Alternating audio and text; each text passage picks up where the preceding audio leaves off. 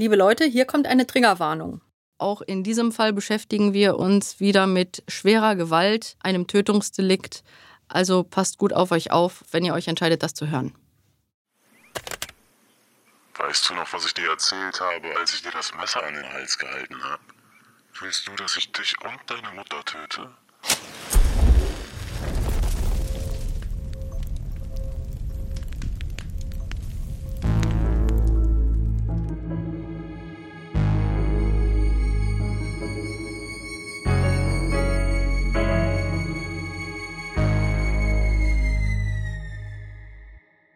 Hi ihr Lieben, willkommen bei Melody of Crime.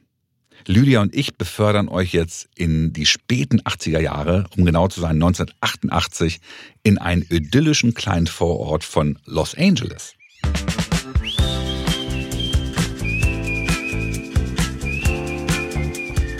Das ist so, wenn ich das hier so sehe, dann denke ich immer an die Truman Show mit Jim Carrey, wo alles einfach perfekt aussieht. Die Familienväter morgens mit ihren Aktenkoffern aus dem Haus kommen, sich noch allen, den Nachbarn und seiner Frau, äh, den, den eigenen Frauen noch zuwinken, zur Arbeit fahren und dann halt spät abends zurückkommen und äh, zwischendrin ist erstmal ein bisschen Frieden da in dem äh, in der Gegend. Und so sieht das hier aus. Also alles ganz aufgeräumt, schön weite Straßen, grüne Vorgärten, saftiges Gras und sehr, sehr knallige Farben. Also hier stehen so rote Autos, ganz, ganz tolles Design. Gott sei Dank ist ja jetzt in den 80er Jahren auch so ein bisschen das Auto wieder eckiger geworden, was ich schön finde. Ja, und die Häuser, das sind für mich so typische Bungalows eigentlich. Das ist so gehobene Mittelklasse, alles extremst gepflegt und sieht toll aus. Also wir gehen jetzt mal in so ein Haus rein. Ich mache mal die Tür auf. Und ja, das ist schön. Das ist sehr, sehr amerikanisch, aber alles sehr, sehr heimelig. Eine fette amerikanische Küche, natürlich mit allem Küchengerät, was man so braucht. Ähm, drei Schlafzimmer, also genug Platz für so eine kleine Familie. Alles ganz, ganz schön. Und hier ist so ein Kinderzimmer. Das mache ich mal auf. Da gehen wir mal rein. Wow. Schau mal, Lydia. Pink. Die Farbe ist pink. Ich vermute, hier hat ein kleines Mädchen gewohnt. Also wenn ich mich hier umschaue, ist das ein wirklich gemütliches Kinderzimmer und es sieht aus wie ein wirklich schöner, sicherer Ort, an dem sich ein Kind total wohl und geborgen fühlen würde. So ein Kinderzimmer hätte ich auch gern gehabt. Ja. Wenn ich eines aufgrund meiner langjährigen Arbeit weiß, dann ist es, dass die Dinge häufiger mal nicht so sind, wie sie scheinen. Und dieser wunderschöne, vermeintlich perfekte Ort für ein Kind, der ist nicht immer so perfekt, wie es die Menschen von außen glauben. Und auch in diesem Fall zeigt sich genau das, dass dieser perfekte Schein, dass der etwas verbirgt, was in Wirklichkeit sehr, sehr fürchterlich und beängstigend ist. Hier lebte die kleine Judith Barcy.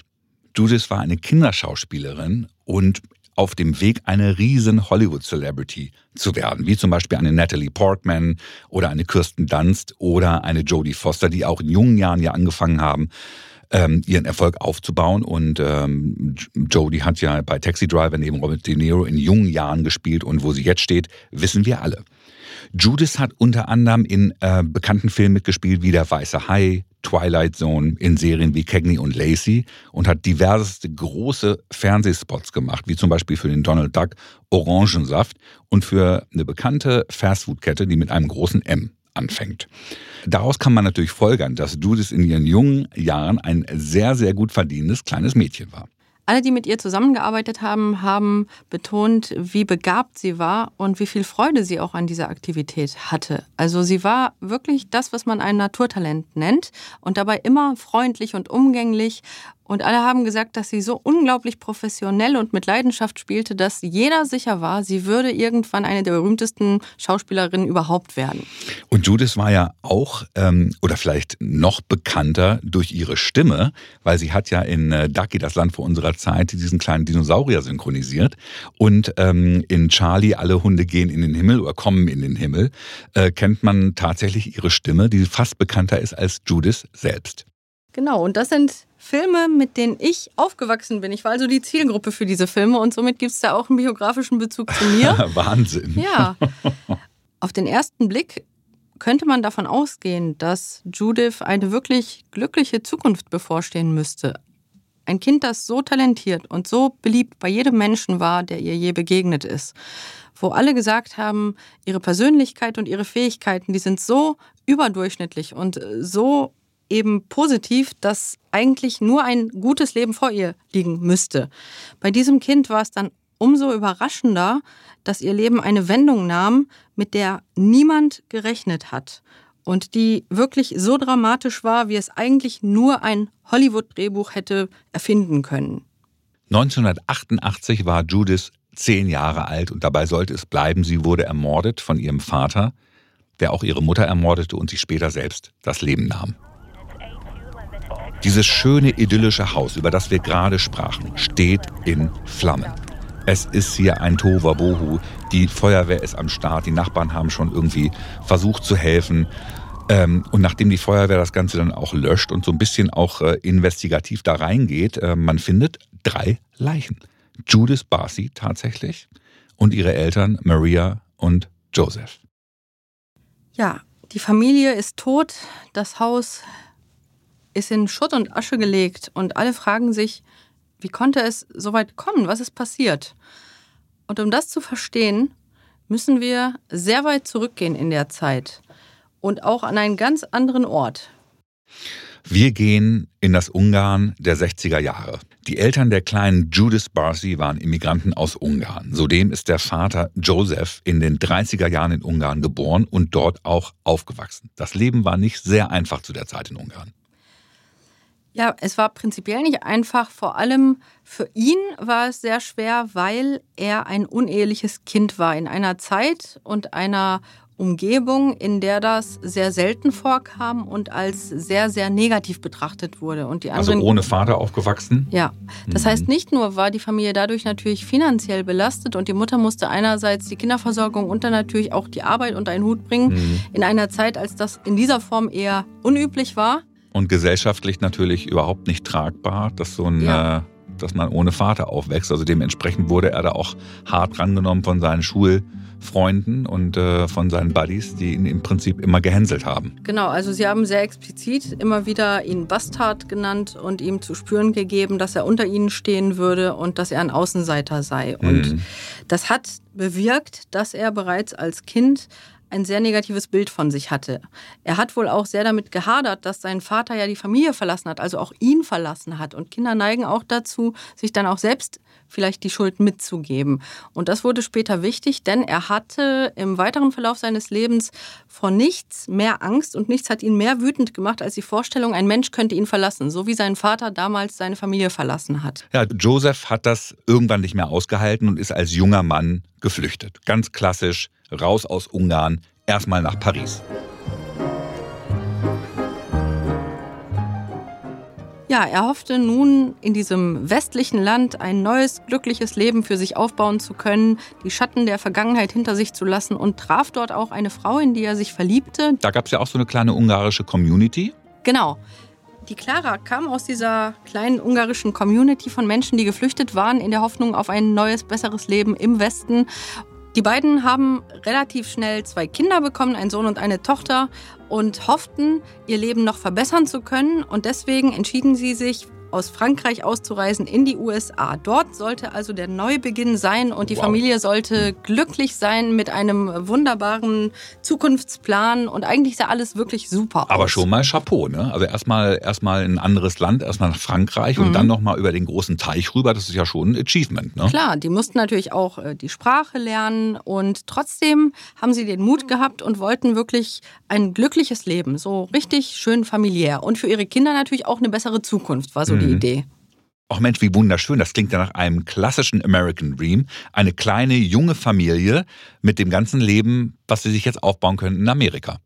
Hätte so laufen können, doch es zeigte sich dann relativ bald, dass Joseph als Partner und auch als Vater eine sehr schwierige Person war. Zunächst einmal hat seine Frau offenbar gedacht, ja, manchmal hat er halt Wutausbrüche, manchmal sagt er abwertende Dinge, aber sie hat gedacht, wenn erstmal so der Stress vorbei ist und man sich da gesettelt hätte in der neuen Lebensumgebung, dann würde das schon alles irgendwie gut werden. Es wurde aber nicht gut, weil Joseph so stark zerfressen war von negativen Gefühlen, von auch Selbstzweifeln, mhm. dass er diese schlechten Gefühle immer wieder an seiner Frau ausließ. Mhm. Zuerst hat er sie verbal beleidigt, dann wurde er auch körperlich aggressiv Und dann begann er auch zunehmend aggressiv gegen die beiden Kinder zu werden und die beiden zu beleidigen und auch die beiden zu schlagen. Und zunehmend war natürlich auch Alkohol im Spiel, um das Ganze natürlich nochmal so ein bisschen, äh, bisschen zu unterfüttern, äh, äh, unter Einfluss, sage ich mal. Das ist sicherlich wichtig, die Tochter von Joseph, die als erwachsene Frau auch ein Interview dazu gab, hat gesagt, dass ihr Vater, wenn er nicht Alkohol trank, extrem selbstunsicher war, voller mhm. Selbstzweifel. Und dann trank er, um diese Unsicherheit abzulegen. Doch dann wurde er zu einem aggressiven, dominanten Mann mhm. und sehr, sehr unangenehm. Und dieser Alkohol, der hat bewirkt, dass er halt immer wieder gegenüber seiner Familie, aber auch gegenüber anderen Menschen eben extrem aggressiv und unangenehm wurde. Mhm.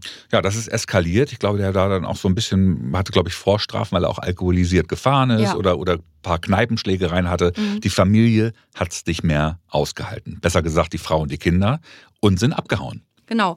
Man muss wirklich sagen, dass Clara hier eine gute Entscheidung getroffen hat. Sie wollte ihre Kinder schützen. Sie wusste, so geht es nicht weiter und hat dann wirklich, um die Kinder zu schützen, die Entscheidung getroffen, möglichst wegzuziehen nach Arizona. Sie wollte ihn hinter sich lassen. Aber das hat er nicht akzeptiert. Er hat herausgefunden, wo sie ist. Er ist ihr gefolgt. Er ist auch nach Arizona in ihre Nähe mhm. gezogen, weil er nicht zulassen wollte, dass diese Familie ihn verlässt eigentlich doch erstmal eine schöne, ein schöner Ansatz zu sagen, ich kämpfe um meine Familie, oder? Das Problem ist, dass er nicht erkannt hat, dass er sehr hart auch mit therapeutischer Unterstützung hätte an sich arbeiten müssen, mhm. dass sein Verhalten absolut untragbar war.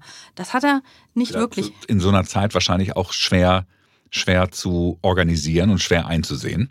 Das ist richtig. Ich glaube auch, dass gerade in der damaligen Zeit es besonders für einen Mann schwer gewesen wäre, noch schwerer als heute, mit seinem Selbstbild in Einklang zu bringen, dass er ein schwerwiegendes Problem hat und dass er dieses Problem auf eine völlig inadäquate und absolut nicht tolerierbare Art an mhm. seiner Familie ausagiert hat. Absolut. Das ging gesellschaftlich nicht. Also man, man, genau. man, man hat ja immer, also ich kenne es ein bisschen von meinen Eltern, das mhm. war natürlich nicht so extrem, aber man hat natürlich immer nach außen, es war immer die heile Familie.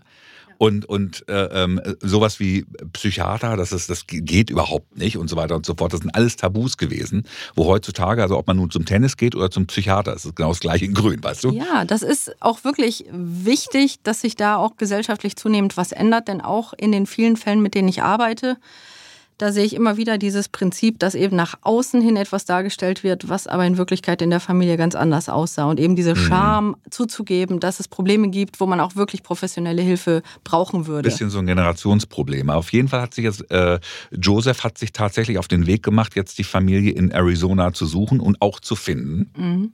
Und dann hat er seine Frau angefleht, ihn zurückzunehmen. Und er hat zunächst gesagt, er würde sich ändern. Aber er glaubte halt, dass er einfach, wenn er beschließt, sich zu ändern, sich komplett verändern könnte. Und das war unrealistisch. Denn nach allem, was wir wissen, war seine Persönlichkeit derartig auffällig, mhm. dass er das ohne eben professionelle Hilfe eigentlich überhaupt nicht schaffen konnte. Das wollte er aber sich nicht eingestehen. Er hat einfach mhm. gesagt, ich reiß mich jetzt zusammen und ich höre auf zu trinken und dann sind alle Probleme weg und dann ist alles gut. Und das war eine Illusion. Die Frau hat es zumindest versucht, sagen wir es mal, bis dann das äh, ziemlich schlagfertige Argument der gusseisernen Bratpfanne kam, die sie ins Gesicht bekam. Und das war natürlich dann der Point of No Return, wo sie gedacht hat, das ist es jetzt.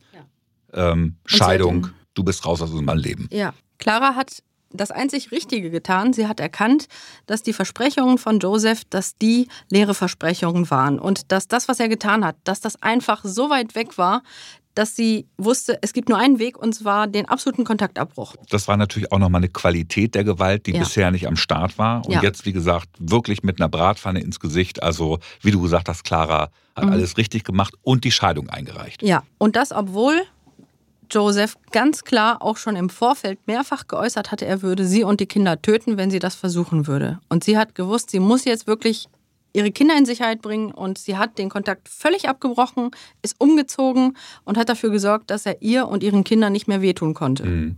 Das ist jetzt quasi ähm, ein Punkt in dem Leben von Joseph, wo man sagt, das ist jetzt die Geschichte bis hierher. Mhm. Und jetzt zieht Joseph Barcy, weiß nicht, ob es ein neuer Joseph Barcy ist, der zieht jetzt nach Los Angeles. Mhm als er gemerkt hat, dass er jetzt wirklich komplett für immer die Kontrolle über diese Familie verloren hat, hat er versucht, wirklich komplett neu anzufangen.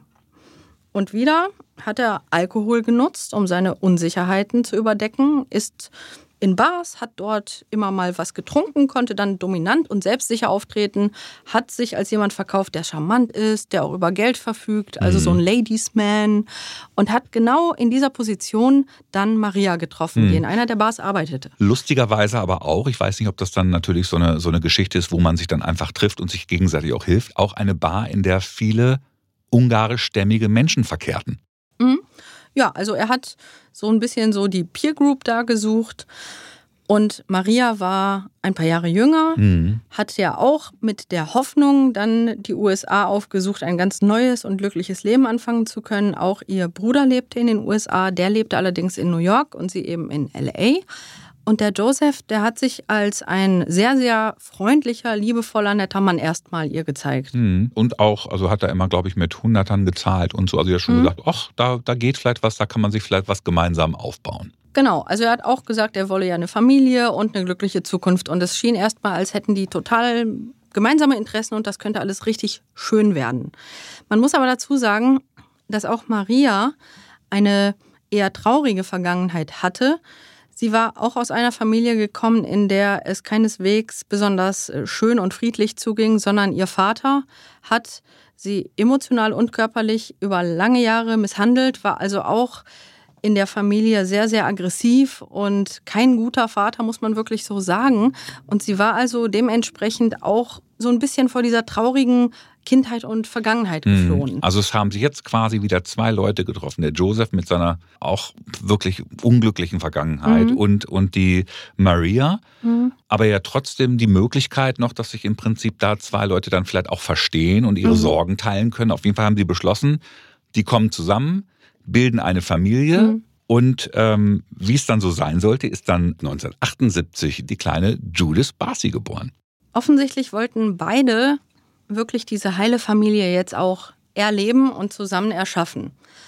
Und das ist halt manchmal so, dass gerade Menschen, die keine heile Familie erlebt haben selber, dass die sich umso mehr wünschen, selbst eine heile Familie dann auch zu gründen und dann sollte alles gut werden, eben mhm. wie im Film. Mhm.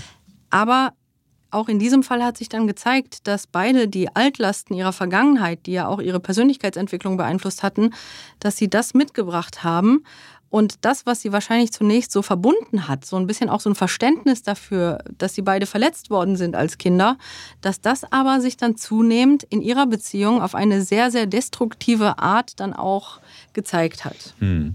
Aber zumindest haben sie jetzt ein kleines Juwel in ihrem Leben gehabt, die kleine Judith. Und ähm, es war trotz allem schwer, weil, weil es war halt nichts mit viel Geld und, und äh, der Joseph hat jetzt auch klar quasi auch immer nur so Gelegenheitsjobs gehabt. Mhm. Ähm, aber die, die, die, die Liebe der Mutter zu Judith, die war ja auf jeden Fall da und auch so ein bisschen so vielleicht die, die, ähm, die Idee einer, einer, ach, ich bin ja, ich bin ja nichts geworden in meinem Leben, ich arbeite jetzt in der Bar, vielleicht kriegen wir das hin mit meiner Tochter, da irgendwie jemanden heranzuziehen, die vielleicht ein paar mehr Möglichkeiten im Leben hat. Es ist ja manchmal so, dass Eltern sich für ihre Kinder einfach eine Zukunft wünschen, die ihnen selbst nicht vergönnt war, also auch mhm. bessere Chancen im Leben. Und das war wohl bei Maria ganz klar so. Sie hat wirklich gehofft, dass Judith die Dinge tun und erreichen könnte, die sie selbst eben nicht erreichen mhm. konnte. Mhm. Und hat auch das Potenzial gesehen in ihrer Tochter. Ja, die konnten das jetzt natürlich nicht finanziell tun, weil mhm. sie im Prinzip selber in ärmlichen Verhältnissen gewohnt haben. Aber äh, Maria Barcy, die Mama von Judith, hat ähm, Judith in frühen Jahren ja schon wirklich auch Sachen gelehrt, also wirklich gesagt, also diese, diese, so, so wie, wie, wie stellst du dich hin, so eine Haltung. Man hat Gesang geübt, man hat so ein bisschen, wahrscheinlich hat sie auch immer, ich stelle mir das dann immer so vor, dass eine Mama dann hinter dem Mädel sitzt mit den langen Haaren, dann immer die Haare bürstet und schöne Frisuren macht und so weiter und so fort. Also ganz, ganz romantisch eigentlich. Ja, also sie hat tatsächlich so die Talente im Bereich Schauspiel und Kunst gefördert und Gesang eben und das hat der kleinen Tochter auch Spaß gemacht, soweit man das weiß. Und irgendwann waren Mutter und Tochter beim Eislaufen. Mhm. Wie man, wie man, das so macht, ne? Ja. Und da waren dann einige Menschen von einer Produktionsfirma und haben mhm. dieses Kind gesehen und waren dann ganz beeindruckt. Genau, ich glaube, das Casting tatsächlich, das war dann innerhalb der nächsten paar Tage. Ähm, sie hat dann sofort quasi ihren ersten Job bekommen. Das war der eingangs erwähnte äh, Donald Duck Orangensaft-Clip. Mhm ähm, 100 alle begeistert, weil sie war extremst ähm, auffassungsstark, sie mhm. war, hat extrem schnell geliefert, sie war klar. Also wurde schon so gesagt, dass, ey, wow, die ist fünf Jahre alt und kriegt das also hin. Also die Leute wussten, ey, da geht was und hat ganz schnell tatsächlich bei einer Talentagentur unterschrieben. Ja, und das war natürlich so der Traum, der wahr wird. Die Mutter wusste, jetzt hat Judith wirklich die Chance, auch ihr Talent zu nutzen. Und alle, die mit ihr arbeiteten, haben immer betont, dass Judith eben so freundlich, aber eben auch so talentiert war, dass es eine Freude war, mit ihr zu arbeiten und dass sie auch immer gute Laune bei der Arbeit hatte und das wirklich auch als Spiel gesehen hat und auch genug Freizeit dazwischen hatte, dass es ihr auch gut ging. Also eigentlich waren alle der Meinung, das ist so das, wofür sie quasi geboren wurde. Mhm. Und sie hat ja trotz allem dieses, dieses normale, in Anführungsstrichen, Leben eines kleines, kleinen Mädchens, hat sie ja weitergeführt. Sie ging auf eine normale Schule, hat ihre Freunde gehabt und trotzdem nebenbei, auch in Anführungsstrichen, mhm. hat sie quasi so eine Profikarriere gestartet. Also wirklich das, also da muss ich einfach nur sagen, Chapeau, wie man das auch so pensummäßig ja. durchzieht. Total.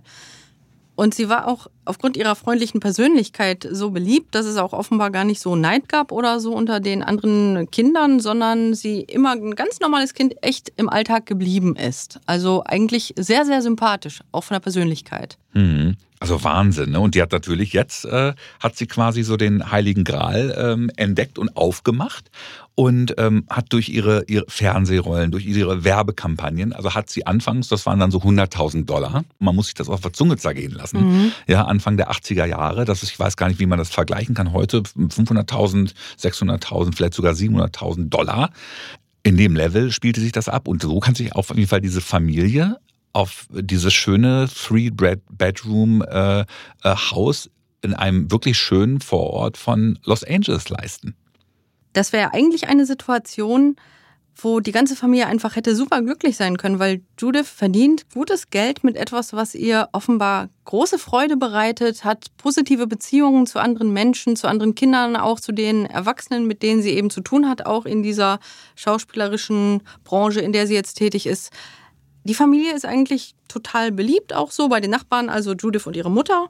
Und dennoch ist der Vater die Figur, die eigentlich gar nicht ins Bild passen will. Mhm. Alle, die ihn je kennengelernt haben, in diesem Umfeld auch, wo Judith dann tätig war, haben ihn erlebt als jemand, der unfreundlich wirkte, der wie so eine düstere, schattenhafte Figur manchmal auftauchte. Wenn sie was vergessen hat, kam er an, war direkt unfreundlich zu seiner Frau und seiner Tochter. Und alle mhm. dachten so, warum ist diese nette Frau und dieses nette Kind, warum leben die mit diesem so, mhm. so kalten und auch so aggressiven und feindseligen Mann zusammen? Mhm. Ja, der hat das wahrscheinlich auch schnell für sich begriffen, dass, das, dass, da, dass da irgendwie die beiden beiden Frauen in seinem Leben an ihm vorbeiziehen, so ein bisschen. Ne? Obwohl es, man muss ja auch sagen, das war ja eine Situation, wo quasi die kleine Tochter für alle gesorgt hat. Mhm. Und was das mit dem Ego eines erwachsenen Mannes macht, besonders eines, der halt in einer Welt sozialisiert wurde, in der ganz klar gesagt wurde, der Vater hat das Geld für die Familie zu beschaffen ganz und die genau. Mutter zu Hause zu bleiben. Ganz genau. Das hat natürlich das komplette Rollenbild, mit dem er aufgewachsen ist, auf den Kopf gestellt. Und das, wo er ja ohnehin auch kein positives Rollenvorbild für eine Vaterfigur hatte, weil er selbst ja nur erlebt hat, sein Vater ist weggegangen, hat ihn und seine Mutter im Stich gelassen, mhm. hat ihn der Häme der ganzen Umgebung überlassen. Das heißt, er selbst hatte auch überhaupt kein Konzept davon, was eigentlich ein guter Vater sein könnte. Mhm. Er hat selber überhaupt nie lernen können und überhaupt nicht gewusst. Und ich sag mal so, wäre es bei der Unfreundlichkeit geblieben, die er mhm. an den Tag legt, eine Sache. Nur hier fing es wieder an zu eskalieren. Und das ist ja auch schon, wie wir schon gesagt haben, wie es in seiner ersten Familie begonnen hat oder, oder was da am Start war. Die gleichen Anzeichen gab es jetzt hier auch. Genau. Joseph begann nun genau dieselben Verhaltensweisen zu zeigen wie in seiner ersten Ehe und Familie. Zuerst diese Feindseligkeit, die Abwertung. Er hat dann Maria beleidigt, er hat auch Judith beleidigt immer mehr und hat immer wieder gesagt, Judith sei eine verwöhnte Göre. Mhm. Und dann ist er immer mehr auch körperlich aggressiv geworden. Also dieselbe Entwicklung wie bei der ersten Familie. Und hier war sicherlich erschwerend für ihn, dass er eben merkte, dass seine Frau und seine Tochter eigentlich ein glückliches Leben führen konnten und dass er eigentlich das Gefühl hatte, offenbar da gar nicht reinzupassen. Mhm. Und es hat ihn immer wütender gemacht, dass die Erfolge, die seine Tochter hatte, dass die ihn umso mehr daran erinnerten, wie wertlos er sich selbst fühlte mhm. und wie absolut unfähig in dieser Position, in der er ja sozialisiert wurde als Mann, der eigentlich das Oberhaupt einer Familie sein sollte. Und mhm. er sah sich hier genau in der gegenteiligen Position. Und die Verhaltensweisen, die er zeigte, wurden immer extremer. Maria und Judith haben das auch berichtet. Also Judith hat das auch zum Beispiel anderen Kindern erzählt. Die wollten auch gar nicht zu ihr nach Hause kommen, weil alle wussten, Judiths Vater ist so ein ganz unangenehmer Typ, mit dem möchte man auch gar nicht in der Nähe Zeit verbringen. Sie so. haben das gespürt, aber ich glaube ja. teilweise auch mitbekommen, dass dann, dass dann auch Judiths Vater ausfallen wurde. Genau, also er hatte auch keine Scheu, sogar in Anwesenheit anderer seine Tochter und seine Frau zu beleidigen. Und die beiden haben das also erzählt. Maria hat das auch Menschen erzählt, was sie da erlebt. Und alle haben dann zu Maria immer gesagt, Maria, jetzt verlass den Typen doch. Das mhm. geht doch so nicht weiter und das ist doch nicht tragbar. Und sie war immer so ambivalent. Sie hat dann erst so gesagt, ja, und dann so, aber vielleicht ändert er sich doch noch. Und alle haben gesagt, sie konnten nicht so richtig verstehen, warum sie immer so hin und her schwankte. Mhm. Es ist aber, wenn man es jetzt vergleicht mit seiner alten Ehe, ist es jetzt auch noch nicht so eskaliert, dass jetzt wirklich körperliche Gewalt da an der Tagesordnung war. Das kam dann eher noch, aber auf jeden Fall die Paranoia, die Joseph hatte, die wuchs. Und natürlich auch, äh, äh, wenn man sich überlegt, äh, wie dann die Maria mit der Judith, die waren natürlich auch unterwegs auf Drehs und haben da tolle Leute kennengelernt. Mhm. Also Maria als Mutter ist da ja auch aufgeblüht und konnte da auf einmal mit einer Gesellschaft, in einer Gesellschaft leben und teilhaben, die einfach so, wo sie gesagt hat, so wow, das mhm. äh, gefällt mir gut. Genau. Und er hat umso mehr gemerkt, dass er eben immer weiter weg war, emotional, aber eben auch von der Lebensführung von seiner Frau und seiner Tochter. Später fand ich auch eine Aussage von der erwachsenen Tochter von Joseph aus der ersten Ehe interessant. Die hat nämlich gesagt, dass Joseph immer eine unglaubliche Panik davor hatte, alleine zurückgelassen zu werden. Mhm. Und sie wusste, dass er das entwickelt hat damals, als sein Vater die Familie verlassen hat. Und nun hatte er ja einmal selbst durch sein Verhalten bewirkt, dass bereits eine Familie ihn verlassen hatte. Mhm. Das ist ja das Tragische daran, dass das, wovor er sich am meisten fürchtete, er selbst durch sein Verhalten bewirkt hat. Mhm. Und da er das nun bereits einmal erlebt hat, wollte er das jetzt um jeden Preis verhindern und hat immer mehr Kontrollverhaltensweisen gezeigt, hat also genau kontrolliert, wo seine Frau und seine Tochter sind, wie lange sie wo sind und hat ihnen immer wieder gedroht, dass sie nirgendwo länger als notwendig auch sein dürften. Er hat versucht, sie zu zwingen, bei ihm zu bleiben. Ja, und dann kommt natürlich für Judith so einer der Filme, der sie auch wirklich berühmt gemacht hat, und zwar ähm, Der weiße Hai, Jaws. Der sollte gedreht werden auf den Bahamas äh, unter anderem mit Michael Caine. Also mehr geht irgendwie nicht. Und ähm, bevor die dahin geflogen sind, ja, hat äh, Joseph ähm, Judith hardcore-mäßig bedroht. Ja, das ist auf jeden Fall etwas, was im Nachhinein kaum jemand verstanden hat, äh, warum Maria, als sie von dem, was er dann getan hat, später erfahren hat, warum sie dann nicht wirklich sofort ihn verlassen hat. Er ist nämlich in das Zimmer seiner Tochter, hat ihr ein Messer an den Hals gehalten und hat ihr gesagt, wenn sie und ihre Mutter es wagen sollten, nicht zu ihm zurückzukommen, dann würde er sie finden und sie beide töten. Und das muss man sich mal vorstellen. Das mit, zeigt, mit einem Messer an der Kehle. Ja, hm. ich meine, das zeigt ja Heftig. wirklich, wie absolut unfähig er war, irgendein angemessenes Gefühl dem Kind gegenüber aufzubringen. Welcher Vater macht sowas? Genau. Das ist heftig. Genau. Hm. Und das Kind war also für ihn auch nur ein Objekt zur Befriedigung seiner Bedürfnisse. Und mhm. deswegen konnte er so unfassbar grausam handeln. Und mhm. die, die Judith, die hat das ihrer Mutter gar nicht direkt erzählt, sondern erst später. Zunächst einmal sind die eben los. Und es war so unheimlich befreiend, jetzt auf den Bahamas auch frei von ihm zu sein. Und mhm. die beiden sind wieder total aufgeblüht, haben aber auch wieder beide davon berichtet, was sie zu Hause erleben. Mhm. Und auch da haben Menschen versucht zu unterstützen und haben gesagt, hier Maria, du musst doch was tun, du hast doch jetzt Geld und du hast doch die finanziellen Möglichkeiten, mit Judith jetzt wirklich irgendwo hinzuziehen, wo der euch nicht findet. Tu das doch.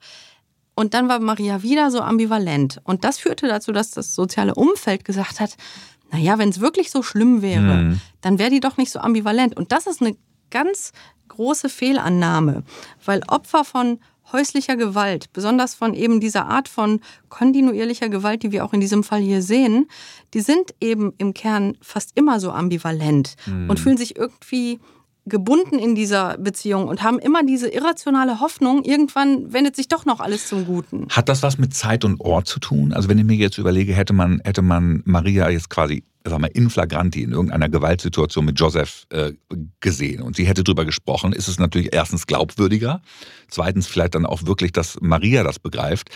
Und wenn sie jetzt auf den Bahamas ist und alles läuft super und, und sie ist bei Michael Caine auf dem Schoß, die Kleine, und, und ne, dass dann Leute auch sagen, ja, irgendwie, ach, weiß ich nicht, ob das stimmt. Es ist halt wahrscheinlich besonders schwer zu glauben gewesen, weil die schlimmen Dinge, die Maria erzählte, dann irgendwie für die Menschen nicht so richtig zusammenpassten zu ihrer Unsicherheit, weil alle von außen gesagt haben, also wenn jemand so mit mir umgehen würde, dann würde ich doch keine Sekunde zögern und würde sofort mit meinem Kind weggehen. Mhm. Das Problem ist aber, dass wir in Marias Fall etwas sehen, was leider auch häufiger zu sehen ist. Sie selbst war ja in einer Familie aufgewachsen, wo Gewalt durch den Vater normal war. Und das Schlimme ist, dass Menschen das, was sie als Kinder erleben, eben so verinnerlichen als normal, dass das die Wahrscheinlichkeit erhöht, dass sie im Erwachsenenleben sich auch wieder Partner suchen, die sich auf dieselbe Art dysfunktional verhalten. Das war so. Mhm. Sie hat also sich einen Partner gesucht, der genau dieselben negativen Eigenschaften wie ihr Vater hatte, unbewusst. Mhm. Und wir wissen auch aus eben Studien, dass das jetzt kein Einzelfall ist, sondern dass sich die Wahrscheinlichkeit erhöht, weil sie selber das gar nicht als so gravierend empfunden hat, weil es in ihrer Kindheit normal gewesen ist. Und jeder von außen hat gesagt, das gibt's ja gar nicht, das ist doch untragbar, da braucht man doch nicht mhm. drüber nachdenken, ob man geht, da geht man halt. Aber sie konnte das nicht empfinden. Und dadurch haben die anderen dann gedacht, na, dann wird's ja nicht so schlimm dann sein. Nicht so schlimm sein, ja. Die Lage ist ja immer mehr eskaliert egal was Maria eben versucht hat, selbst wenn sie versucht hat, sich so zu verhalten, dass sie eigentlich gehofft hat, er würde sie verlassen. Und aus seiner Perspektive war es so, dass ihm immer klarer geworden ist, dass Maria eindeutig alles dafür getan hat, um von ihm wegzukommen. Denn das hat, das hat er ja auch schon bei seiner letzten Familie gesehen, die er ja auch verloren hat. Genau. Und natürlich hat die Tatsache, dass er das bereits einmal selbst herbeigeführt erlebt, hat dazu beigetragen, dass ihm klar war, dass auch Maria genau dasselbe tun könnte wie damals seine erste Frau. Ganz genau. Und es gab jetzt eben diese vielen Aspekte. Er wusste, dass die beiden auf den Bahamas gewesen waren, ohne ihn und eine schöne Zeit hatten. Also mhm. erlebt haben, wie schön auch das Leben ohne ihn sein könnte. Mhm. Dann hatte Maria heimlich nach den Dreharbeiten ihren Bruder in New York zusammen mit ihrer Tochter besucht. Und das, das hat Joseph mitbekommen. Auch das hat er nur deswegen mitbekommen, weil er ja alles, was sie getan hat, zu kontrollieren versucht hat. Und so hat er eben auch überprüft, wo sie wann sein müsste und hat eben rausbekommen, dass die Dreharbeiten zu Ende waren und hat sich gedacht, dass sie dann bei jemandem ist, den sie kennt, hat den Bruder angerufen und hat interessanterweise dann aber verlangt, mit seiner Tochter zu sprechen. Und hat dann ah, okay der Judith gesagt bei diesem Telefonat, weißt du noch, was ich dir erzählt habe, als ich dir das Messer an den Hals gehalten habe? Willst du, dass ich dich und deine Mutter töte? Mhm. Und das hat Judith dann ihrer Mutter erzählt. Und das ist wieder eine gravierende Fehlentscheidung gewesen von Maria.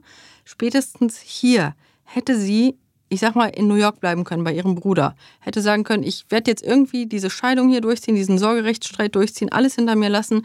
Der hat gerade meinem Kind am Telefon gesagt, dass er uns beiden den Hals aufschlitzen wird, wenn wir nicht zurückkommen. Stattdessen tut Maria das Gegenteil, folgt seiner Anweisung und reist umgehend zurück zu ihm. Mhm. Was leider tragischerweise für ihn sein Verhalten ja validiert, weil er sieht, dass diese Drohung, dass das genau den Effekt hat, den er wollte, dass die beiden umgehend sofort wieder zu ihm zurückreisen. Da ist natürlich erstmal die Angst von Maria, mhm. dass da wirklich Taten auch den Worten folgen, aber dann natürlich auch, was ich auch vermute, also erstmal ein bisschen blauäugig natürlich, aber sie will das, was sie sich aufgebaut hat, mhm. ja, also im Prinzip du es für alle aufgebaut hat, das will sie nicht wegwerfen. Das ist ja auch offensichtlich. Ja, das war halt etwas, was später viele auch kritisch angemerkt haben, die die Familie kannten, dass äh, man gesagt hat, bei all der Gewalt, die alle mitbekommen haben, war es so schwer nachzuvollziehen, warum Maria so sehr gesagt hat, aber ich will das, was wir uns aufgebaut haben, will ich ihm nicht überlassen. Und ich persönlich glaube, dass da wirklich ganz stark mit reinspielte, dass Maria aufgrund ihrer eigenen Biografie und ihrer Erfahrung gar nicht mehr ein Gefühl dafür hatte, wie hoch wirklich das Risiko war. Ich glaube, letztendlich hat sie das Risiko nicht so empfunden, wie es alle von außen wahrgenommen haben. Hm. Auf der anderen Seite hat natürlich irgendwann Maria dann schon begriffen, so geht's nicht weiter. Ja. So geht's nicht weiter. Hat natürlich jeden Moment genutzt, auch von Joseph weg zu sein. Mhm. Und es gab ja dann auch ein, ein Apartment tatsächlich, äh, was sie sich da gesucht haben, wie so ein, wie so ein Tagesapartment, mhm. wo sie dann äh, nach den Drehs mal sein konnten, bis sie dann abends quasi in, in das, in das äh, eigene Haus zurück mussten. Ja, genau. Dieses Apartment war das Refugium, das Maria mit Judith zusammen nutzen konnte in einer Phase, in der sie offenbar bereits stärker mit dem Gedanken spielte, jetzt wirklich die endgültige Trennung herbeizuführen. Das war auch eine Phase, in der sie beispielsweise einmal die Polizei rief und ganz klar gesagt hat, dass Joseph sie geschlagen und gewürgt hat. Die Polizei hat aber dann offenbar so ein bisschen Zweifel daran gehabt, weil sie jetzt keine offensichtlichen Verletzungen mhm. zeigte. Mhm. Und auch da ist Maria dann aber wieder unsicher geworden und hat wirklich diese Aussage auch wieder zurückgenommen, mhm. sodass dann nichts weiter auch eingeleitet wurde von der Polizei. Also leider war Maria selbst immer wieder gefangen in diesen Zweifeln, ob sie jetzt wirklich es schafft zu gehen. Einerseits sicherlich aufgrund eben dieser ambivalenten Emotionen, aber auch, weil sie durchaus die Drohungen ernst nahm. Zu diesem Zeitpunkt hatte Maria schon häufiger von Joseph die Aussage gehört, dass er sie und vielleicht sogar Judith töten würde, wenn sie versuchen würde, ihn zu verlassen. Nicht nur Maria hat das gehört, sondern das hat er sogar seinen eigenen Freunden so gesagt. Mhm. Und auch da haben aber alle gedacht, der labert nur. Mhm. Niemand wollte glauben, dass der das wirklich tun würde. Und offenbar hat selbst Maria zwar schon auch Angst gehabt vor ihm, aber diesen letzten Punkt, ihm wirklich zuzutrauen, dass er das echt tun würde, das hat sie nicht geglaubt. Mhm. Das ist etwas, was ich häufig sehe in solchen Fällen, wo Tötungsdelikte im nächsten Umfeld begangen werden. Egal wie auffällig eine Person vorher ist oder selbst wenn sie vorher solche Drohungen ausspricht, Menschen neigen dazu zu glauben, ich kenne diesen Menschen und diese Grenze, die ist so unvorstellbar zu überschreiten, das wird dieser Mensch nicht tun. Mhm. Und das ist leider in solchen Fällen wie dem hier eine ganz fürchterliche Fehlannahme. Mhm. Aber Maria, ist Maria dann naiv? Ist sie nicht stark genug? Ist sie, weil man kriegt ja auch mit, dass Maria auch, auch abgesehen natürlich von dem, von dem tragischen äh, äh, ähm, äh, Zusammensein mit Joseph, natürlich dieses Leben genießt, was Judith ihr ermöglicht. Ähm, sie will das ja auch nicht so einfach aufgeben. Sie werden auch nicht einfach sagen, ich ziehe hier jetzt weg und dieses schöne Haus, das mir steht das zu, so nach dem Motto. Also diese Faktoren kommen ja auch zusammen. Genau, das war etwas, was später auch diskutiert wurde. Also Marias Aussagen, Verhaltensweisen wurden von vielen Menschen als schwer nachvollziehbar und widersprüchlich empfunden. Und hier spielen halt viele Faktoren eine Rolle. Das ist typischerweise so bei solchen Geschichten. Einerseits haben wir die Tatsache, dass sie selber in der Kindheit so viel Gewalt erfahren hat durch ihren Vater, dass sie gar nicht so stark wahrscheinlich wie andere Menschen gespürt hat, wie absolut unglaublich und auch inakzeptabel das ist.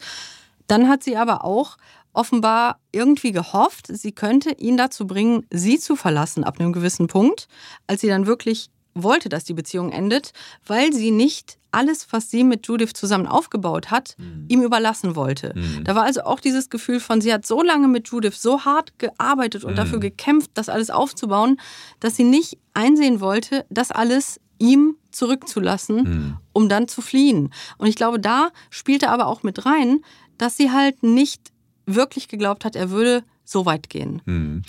Ja, das ist das, was sich jetzt hinter, hinter den äh, verschlossenen vier Wänden quasi abspielt. Aber in der Öffentlichkeit wird das, man, wird das langsam auch zum Thema. Also in der Schule kriegen es äh, die, die äh, ähm, Freundin von Judith mit, beim Job kriegen sie es mit, wo Judith sich ja mittlerweile auch verändert und Verhaltensauffälligkeiten zeigt. Der unglaubliche Druck und dieses Leiden, das ihr Vater immer wieder zufügt, indem er sie beleidigt, sie mit dem Tod bedroht, ihre Mutter mit dem Tod bedroht und sie auch schlägt oder zum Beispiel auch Gegenstände nach ihr und ihrer Mutter wirft, das bleibt nicht ohne Folgen. Und so fällt zunehmend auf, dass Judith so angespannt ist, dass sie anfängt, sich die Wimpern auszureißen. Heftig. Und ja, genau. Also mhm. sogar ihrer Katze, die sie sehr lieb hatte, hat sie angefangen, die Schnurrbarthaare auszureißen. Also dieser Druck musste irgendwo hin. Sie hat auch mhm. immer mehr gegessen und hat dann an Gewicht zugenommen. Also es war ganz klar, dass sie überhaupt nicht mehr mit dieser ganzen bedrohlichen Lebenssituation klarkommt. Das Ganze mündete darin, dass sie bei einem Vorsprechen, also einer Situation, die sie eigentlich gewohnt war und die ihr normalerweise auch gar nichts ausmachte, überraschend zusammenbrach. Sie begann zu weinen, sie konnte nicht mehr sprechen, sie zitterte und alle sagten, das war so ein richtiger Nervenzusammenbruch. ihre Agentin war im Raum und das war der Moment, wo die Agentin dann gesagt hat, okay, das geht nicht weiter. Die so. hat sofort gehandelt. Glücklicherweise, Glücklicherweise. eigentlich das Richtige Ganz getan genau. und hat sofort gesagt, dieses Kind muss jetzt wirklich in eine professionelle Beratungsstelle und Hm. da muss jemand, der psychologisch ausgebildet ist, dann auch schauen, was ist hier los. Das kann so einfach nicht weitergehen. Und Judith hat genau eine Stunde mit einer professionell ausgebildeten Person gesprochen und die Person hat sofort das Jugendamt verständigt und gesagt, dieses Kind wird schwer misshandelt. Das war also so offensichtlich. Wow. Eigentlich genau der richtige Punkt zu sagen, jetzt kann man sein Leben in die richtige Richtung lenken. Sollte man meinen. Genau, also das Jugendamt hat sich dann mit der, mit der Maria natürlich, mit der, mit der Mutter in Verbindung gesetzt, hat gesagt, okay, was machen wir? Oder Mhm. was machst du besser gesagt, liebe Maria? Ja. Maria hat alles auch geschildert, was sie erlebte mit Joseph. Und klar, das Jugendamt hat gesagt, dieses Kind darf nicht mehr weiter Umgang mit diesem Vater haben. Also Maria muss eine sichere Umgebung für ihr Kind schaffen, ohne diesen aggressiven Vater. Und da hat Maria gesagt, ja, aber ich bin schon dabei. Genau, sie hat ja dieses ähm, ein Apartment mittlerweile tatsächlich äh, geheim für sich aufgetan und da schon langsam auch versucht, das Apartment einzurichten. Mhm. Und äh, dementsprechend kann ich das jetzt auch nachvollziehen, dass das Jugendamt ihr abnimmt, Mhm. dass das auf einem guten Weg ist. Genau, sie hat wirklich gesagt, Sie sehen, ich habe das Apartment schon und ich bin gerade dabei, diesen Umzug hier zu gestalten. Das heißt, wir sind gerade genau dabei, diese Trennung wirklich durchzuziehen und dann ist Judith sicher in dem Apartment und das war etwas, was später natürlich stark diskutiert wurde, weil dann der Fall auch abgeschlossen wurde, weil man davon ausging, dass diese sehr kompetent wirkende Frau, die ja auch beweisen konnte, dass das Apartment auch existiert, dass die ja dann auch sehr plausibel erklärt hat, was sie jetzt hier tun wird und wo sie schon dabei ist. Und dann hat man den Fall geschlossen. Und das war leider eine sehr, sehr tragische Fehlentscheidung, wie man heute weiß. Allerdings wurde dann auch thematisiert, dass die Person, die den Fall von Judith im Jugendamt bearbeitete, dass die überlastet war mit Fällen. Sie hatte deutlich mehr Fälle zu bearbeiten, als eigentlich in ihrem Zuständigkeitsbereich gewesen wäre. Und dann war so ein Fall, wo eine kompetente Frau sagt, hier, ich bin schon dabei, die Lösung ist also quasi greifbar. Das war natürlich dann kombiniert mit der Überforderung ähm, dieser Person, die dort arbeitete, dann der Grund, warum der Fall eingestellt wurde. Der Wille war da bei Maria. Sie hat sich selbst und auch dem Jugendamt versprochen, dass sie sich quasi von äh, Joseph trennt und ihre Tochter und sich damit schützt. Ähm, hat dieses, äh, dieses Apartment, äh, was sie quasi geheim sich besorgt hat, ähm, und fängt da natürlich auch an, so langsam mal Klamotten rüberzubringen und das so einzurichten, ohne das Wissen von Joseph. Nur die Paranoia von Joseph, die kommt ja nicht von ungefähr. Der hat irgendwann mal gesagt, ah, jetzt fährst du da mal hinterher und guckst mal, wo sie so hinfährt. Ja? Und äh, hat dann ganz schnell gemerkt, dass da äh, äh, Maria vom fremden Haus steht und da Sachen einlädt und ähm, hat sie dann sofort zur Rede gestellt. Und Maria hat Gott sei Dank dann auch schnell geschaltet, hat gesagt, du, ich helfe nur einem Freund oder einer Freundin, die ziehen ja gerade ein Pack hier nur so Kartons rein. Aber damit war das Thema des neuen Zuhauses erledigt. Ja, das war besonders tragisch und hier zeigt sich halt eine weitere Red Flag, also neben der emotionalen und körperlichen Gewalt und den Todesdrohungen, was schon extreme Red Flags sind in solchen gewalttätigen Beziehungen, ist jetzt diese Stalking-Verhaltensweise, dass er ihr folgt, dass er wirklich diese Kontrolle auch darüber ausübt, ein weiterer Aspekt. Und Maria hat leider an dem Punkt die Hoffnung aufgegeben, diesen Plan umzusetzen, weil sie wusste, wenn sie jetzt plötzlich weg sein würde, dann wüsste er ja, wo sie sich befindet Ganz mit genau. größter Wahrscheinlichkeit. Ganz genau. Jetzt war sie also verzweifelt, weil dieser Plan in dieser Situation gescheitert ist. Genau, und jetzt ist Folgendes bei Maria passiert. Die hat jetzt gesagt, okay, jetzt bleibst du doch zu Hause, aber jetzt guckst du mal, ob er nicht abhaut. Mhm. Ja, weil sie hat gesagt, ich will dieses Haus eigentlich gar nicht aufgeben, das gönne ich dem Typen gar nicht. Und was kann ich jetzt tun, damit Joseph uns verlässt? Mhm. Sie hatte nämlich bemerkt, dass er in dieser Zeit auch mindestens eine Affäre hatte. Mhm. Das ist auch wieder etwas, womit er offenbar versucht hat, sein vulnerables Selbstbild zu stabilisieren, sich auch so wieder aufzuwerten. Aber selbstverständlich war das für ihn kein Grund, nicht weiter diese unangemessene Kontrolle und Gewalt auszuüben gegenüber seiner Frau und seinem Kind.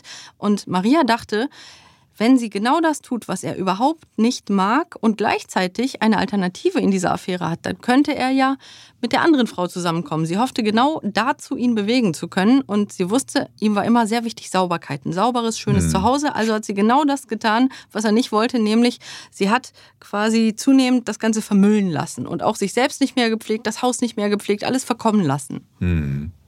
Joseph hat, wie du gerade gesagt hast, äh, mindestens eine Affäre nebenbei gehabt. Und ähm, die Gewalt und die Beleidigungen und die Übergriffe, die nahmen immer weiter zu. Wir sind mittlerweile im Jahr 1988, wo Judith zarte zehn Jahre alt ist, aber auf dem bisherigen Höhepunkt ihrer Karriere. Also sie hat dann wirklich gerade diesen tollen Film Ducky, das Land vor unserer Zeit, synchronisiert und den kennen wir jetzt. Genau, genau. und synchronisiert ja gerade zu der Zeit auch den ähm, Film mit Charlie, alle Hunde kommen in den Himmel. Ganz genau. Also ihr Vater merkt, dass Judiths Karriere jetzt immer schneller und schneller voranschreitet. Mhm. Dass Maria natürlich dadurch auch immer mehr Möglichkeiten hätte, mit Judith wegzugehen. Und wahrscheinlich war er bereits der Überzeugung, dass Maria ihn verlassen wollen würde, aufgrund der Tatsache, dass sie eben eine schöne Zeit ohne ihn auf den Bahamas hatte, dass sie, ohne es mit ihm abzusprechen, gewagt hatte, aus seiner Sicht nach New York zu ihrem Bruder zu fliegen und dass sie eben auch komischerweise diese Szene mit diesem Umzugskartons das war etwas, wo er zwar nicht beweisen konnte, dass sie weg wollte, wo er aber offenbar schon so ein bisschen den Verdacht hatte, dass es das sein könnte. Also was er offensichtlich gemerkt hat, ist, dass egal was er tut, dass er dennoch zunehmend die Kontrolle verliert. Und ich mhm. glaube, ihm ist immer klarer geworden, dass egal wie gewalttätig und wie bedrohlich er auftreten würde, dass er letztendlich nicht verhindern könnte, dass dasselbe passiert wie bei der letzten Familie, dass nämlich dann wieder die Frau mit dem Kind ihn endgültig hinter sich lässt. Hm. Ja, so betrunken Joseph auch immer war, so, so, so gewalttätig er war, so irrational er war. Trotzdem bekam er die Anzeichen mit, die sich bei ihm in seinem Kopf natürlich auch verdichteten, dass Maria irgendwann, irgendwann sich trennen würde. Das war vollkommen klar. Und äh, die nächste Stufe der Eskalation für ihn in seinem Kopf war die Tat. Und so entschied sich Joseph in der Nacht vom 25. Juli auf den 26. Juli 1988 seine Frau und seine Tochter zu töten. Offenbar ahnte Maria überhaupt nicht, in welcher Gefahr sie sich befand. Sie glaubte wohl immer noch, dass er nicht in der Lage dazu sein würde, das zu tun und seine häufigen Drohungen in dieser Form wirklich wahr werden zu lassen. Und er ging erst in das Kinderzimmer der schlafenden Judith, setzte ihr eine Waffe an den Kopf und tötete sie mit einem Im Schuss Schlaf? in den Kopf. Genau. Ja. Also. Und dieser Schuss weckte Maria die in diesem Moment erkannte, dass Joseph jetzt wirklich im Begriff war. Die kam rausgerannt auf den Flur. Ja. Mhm. Und Maria wollte wegrennen und Joseph hat sie im Flur dann überwältigt und auch sie erschossen. Heftig. Mhm. Also ich kann das, wie gesagt, ich bin, ich bin selber Vater und, und sich sowas, sich sowas nur vorzustellen, also das klingt bei mir wie so ein Kurzschluss. Für mich ist es eher eine komplexere Geschichte, weil Josephs Persönlichkeit offenkundig sehr viele Auffälligkeiten aufwies, die sicherlich weit weg sind im Fühlen und Denken von dem, was du kennst. Und das ist auch die Grundlage dafür, dass er in der Lage war, sich im Vorfeld der Tat so zu verhalten, aber auch überhaupt diese Tat so zu begehen. Offensichtlich war er jemand, der gar nicht in der Lage war, andere Menschen als Individuen mit eigenen Rechten anzusehen, geschweige denn Empathie für sie zu empfinden. Noch nicht einmal für sein eigenes Kind, sondern die Menschen um ihn herum waren in seinem Gefühlsleben eigentlich nur dafür da, seine Bedürfnisse zu befriedigen, beziehungsweise auch ihn nicht zu verletzen. Das heißt, da sehen wir eine sehr egozentrische Art des Fühlens und Denkens.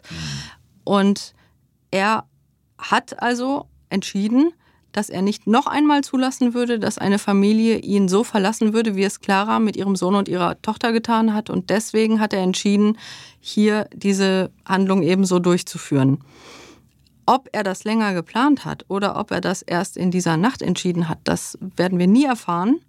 Aber wichtig ist, dass die Warnzeichen auch seiner Eskalation, seiner Äußerungen, seiner Verhaltensweisen, dass die bereits den Weg angebahnt haben mhm. und eigentlich eben so viele Red Flags darauf hingewiesen haben, dass es so weit kommen könnte, mhm. dass es fürchterlich tragisch ist, zu sehen, dass Maria das alles nicht verstanden hat, nicht die Gefahr verstanden hat mhm. und leider deswegen auch in dieser Nacht mit ihrer Tochter in diesem Haus geschlafen hat. Also das ist ja die Message eigentlich, wenn man es runterbrechen will, zu sagen, also im Prinzip immer alles ernst nehmen. Ja, besonders eben diese Verhaltensweisen der expliziten Todesdrohungen mhm. und auch dieses Stalking-Verhaltens. Das sind Dinge, die eskalieren können in diese Richtung. Das muss Mhm. nicht in jedem Fall so sein, aber das sind Warnzeichen, die sehr, sehr ernst genommen werden müssen. Heutzutage gibt es Beratungsstellen, glücklicherweise für Familien in solchen Situationen, für Frauen, die auch vielleicht nicht wissen, wohin mit ihren Kindern. Es gibt Frauenhäuser, es gibt spezifische Beratungsangebote für solche Fälle und es gibt auch juristisch Möglichkeiten, eben dafür zu sorgen, dass ein solcher Mann sich beispielsweise dann der Familie vielleicht gar nicht mehr nähern könnte. Und all diese Möglichkeiten hat aber Maria damals in dieser Form nicht zur Verfügung gehabt, doch selbst die Möglichkeiten, die sie gehabt hätte, hat sie nicht genutzt. Und sie hat sie nicht genutzt, weil sie die Gefahr bis zum letzten Augenblick nicht erkannt hat, nicht in diesem Ausmaß. Mhm. Also wie gesagt, das ist fast 35 Jahre her. Trotzdem äh, immer noch ein präsentes Thema. Diese Sachen passieren. Äh, Warnzeichen müssen, müssen äh, gesehen werden und auch wirklich ernst genommen werden. Also für mich, ich kann es nur wiederholen, als Vater wahrscheinlich wie, wie jeder Mensch ist es es unvorstellbar, dass du dann nachts ins, ins Zimmer deines Kindes gehst, äh, das erschießt im Schlaf, dann kommt die Mama auf den Flur gelaufen, die schießt du über den Haufen, dann lebst du quasi zwei Tage in diesem Haus mit den Leichen da im Haus, überlegst ganz kühl und rational, so scheint es ja zu sein, das kann man jetzt auch nicht mehr überprüfen, und entscheidest dich dann, äh, das Haus in Brand zu setzen und dir selbst das Leben auch mit dieser Pistole zu nehmen. Wie geht sowas? Josephs Verhalten mag kühl und rational gewirkt haben, zumindest von außen betrachtet, weil es Berichte gibt darüber, dass es Menschen gab, die kurze oberflächliche Kontakte mit ihm hatten in dieser Zeit und denen jetzt nichts Wesentliches aufgefallen ist. Ich hatte schon mit Tätern zu tun, die in ähnlichen Situationen Kontakt mit anderen gestaltet haben und die haben häufig berichtet, dass sie oberflächlich sich natürlich sehr bemüht haben, dann nicht aufzufallen in dieser Situation, es aber innerlich bei ihnen ganz anders aussehen konnte. Also teilweise auch schwanken zwischen starken Emotionen und so einer gewissen emotionalen Stumpfheit und dass sie also nach außen hin das Ganze aber verborgen haben, wie es in ihnen selbst wirklich aussah. Es gab da diese Situation, wo Joseph einem guten Freund gegenüber geäußert hat, dass Maria ja aus seiner Sicht so böse sei, dass er sie umbringen möchte. Und der Freund, der wollte ihn eigentlich so zur Vernunft bringen, argumentativ, und hat deswegen gesagt, aber Joseph, was wird denn dann aus deiner Kleinen? Und der Joseph hat so überlegt und hat dann gesagt, ja, dann muss ich die halt auch umbringen. Das, das gibt es auch nicht. Also da, da im Prinzip so einfach so eine Logikkette aufzubauen, ohne irgendeine Emotion und mhm. zu sagen so, okay, also wenn ich meine Frau umbringe und das führt irgendwie zu Problemen, dass ich da vielleicht sogar alleinerziehender Vater werde, dann bringe ich halt die Lütte auch noch um. Das ist halt so kaltblütig und so weit weg von allem, was man normalerweise fühlt und denkt, dass es einen eben gewissermaßen dann zu so einem ich sag mal, absurden Lachen bringt. Das kenne genau. ich auch aus meinen Vorträgen. Ja das, ist, das, ist, ja, das ist surreal. Weil die, das Lachen kommt so ein bisschen daher, dass unser Gehirn sagt, das ist nicht sein Ernst. Das hm. kann nicht wahr sein, dass ein Mensch das wirklich ernsthaft so hm. denkt und fühlt. Und das zeigt halt, dass diese Täter häufig auf eine Art fühlen und denken, besonders in diesen Extremsituationen, die von außen betrachtet einfach überhaupt nicht nachvollziehbar ist. Also das klingt auch richtig kaltblütig. Mhm. Ähm, aber so eine Tat letztendlich, also ist das kaltblütig? Ist das eine Art Kurzschluss? Ist das, ist das vorsätzlich? Also wie kann ich das verstehen? Ich verstehe es nicht als Vater. Bei der Arbeit mit solchen Taten, wo eine sehr nah angehörige Person getötet wird. Und manchmal arbeite ich auch mit Menschen, die so ein Tötungsdelikt begehen.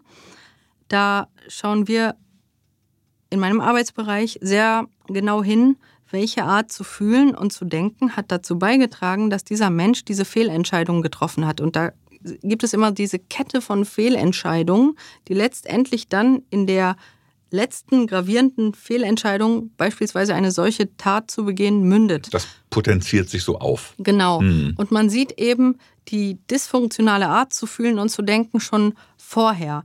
Und die hängt halt häufiger zusammen mit Besonderheiten im Fühlen und Denken, also in der Persönlichkeitsstruktur. Mhm.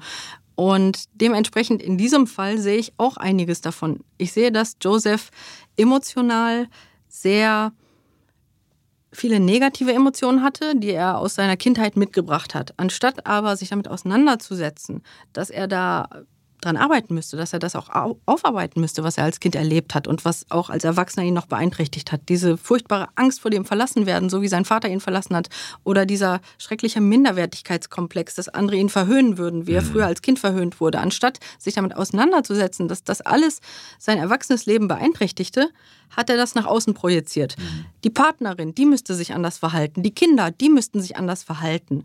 Und das ist halt etwas, was eine Rolle spielen kann, dass das alles externalisiert wird und die Personen, die diese Gefühle in ihm auslösen, obwohl es was mit ihm zu tun hat und gar nicht mit denen, das sind dann für ihn die Sündenböcke. Und es ist leichter, wütend auf die zu sein, als, als sich selbst. einzugestehen, Klar. dass mhm. er das Problem ist. Genau. Und das ist etwas, was ich in diesem Fall sehe, was ich in meinen Fällen, in meiner Arbeit mit solchen Fällen auch schon häufig gesehen habe. Und paradoxerweise ist der allererste Film, in dem Judith als Schauspielerin mitgespielt äh, hat, Fatal Vision, wo sie neben Karl Malden, den, den ich noch kenne tatsächlich aus den Straßen von San Francisco, wo er neben Michael Douglas gespielt hat als Kommissar, ähm, da hat äh, Karl Malden einen, ähm, einen Familienvater gespielt, einen Soldaten, der seine Familie umgebracht hat. Und so schließt sich quasi da der Kreis.